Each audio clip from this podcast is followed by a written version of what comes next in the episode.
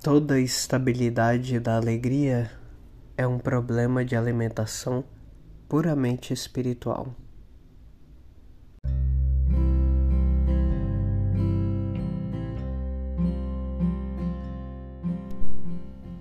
Olá, tudo bem?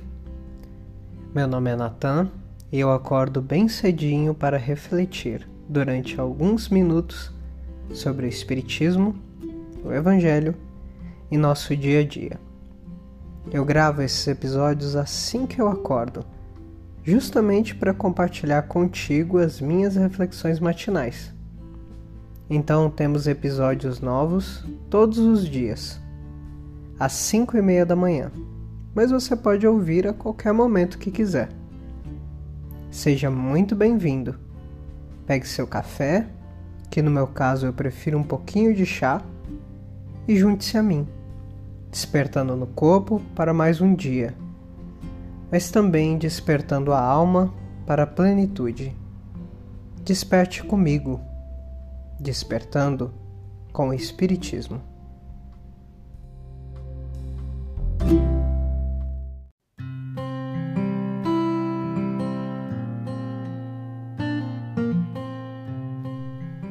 Cada ser vivo se alimenta de coisas diferentes. Eles podem até ter nutrições parecidas, mas cada um se alimenta de coisas diferentes. A abelha se alimenta de algo parecido com o mel que produz, enquanto que o abutre se alimenta de carniça. Cada ser na natureza se alimenta de coisas. As minhocas se alimentam dos detritos da terra, enquanto os pássaros se alimentam das minhocas, de sementes, de frutos. Cada ser busca a alimentação que lhe sustenta. E como disse o Cristo, nem só de pão viverá o homem. Porque em verdade o principal alimento do ser humano não é o pão, a carne ou qualquer outro alimento físico. O nosso alimento verdadeiro são as emoções. Nós somos seres emocionais que nos alimentamos de emoção. Tanto é que se você der somente pão, água e todos os demais alimentos para uma pessoa, mas não lhe der alegria, é possível que ela morra, mesmo que talvez o corpo fique vivo.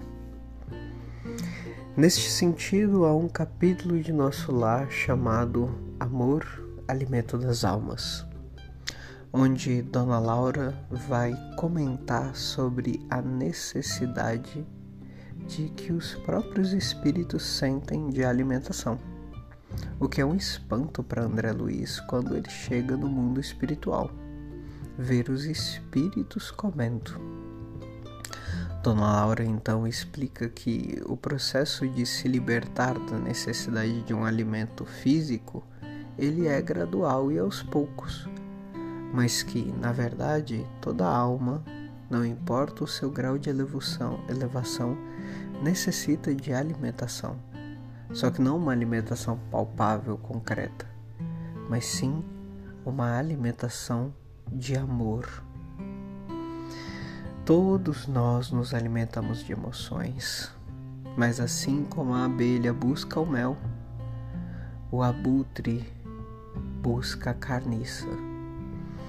E nesse sentido, existem pessoas que se alimentam de coisas muito sutis, como a confiança, a solidariedade, a fraternidade, e outras pessoas se alimentam de medo, raiva, angústia.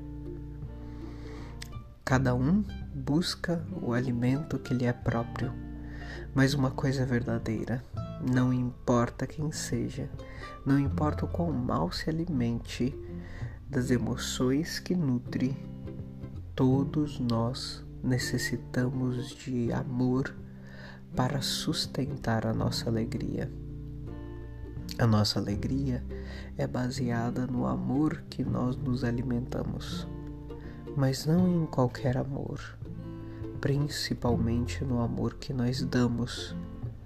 Porque eu mesmo já passei muitos anos na ilusão de que eu me alimentaria por o amor dado por alguém para mim. E essa não é a verdade.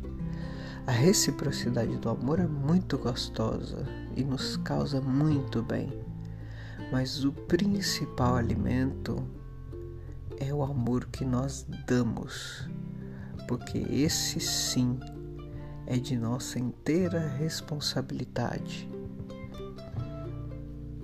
Além disso, com o passar dos anos, eu aprendi que nós necessitamos profundamente do amor de Deus, que é o único que poderá saciar todas as nossas necessidades.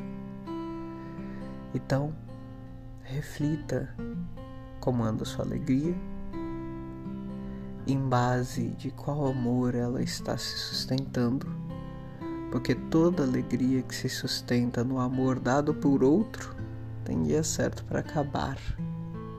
Agora, alegria sustentada no amor de Deus e no amor ao próximo poderá perpetuar para sempre.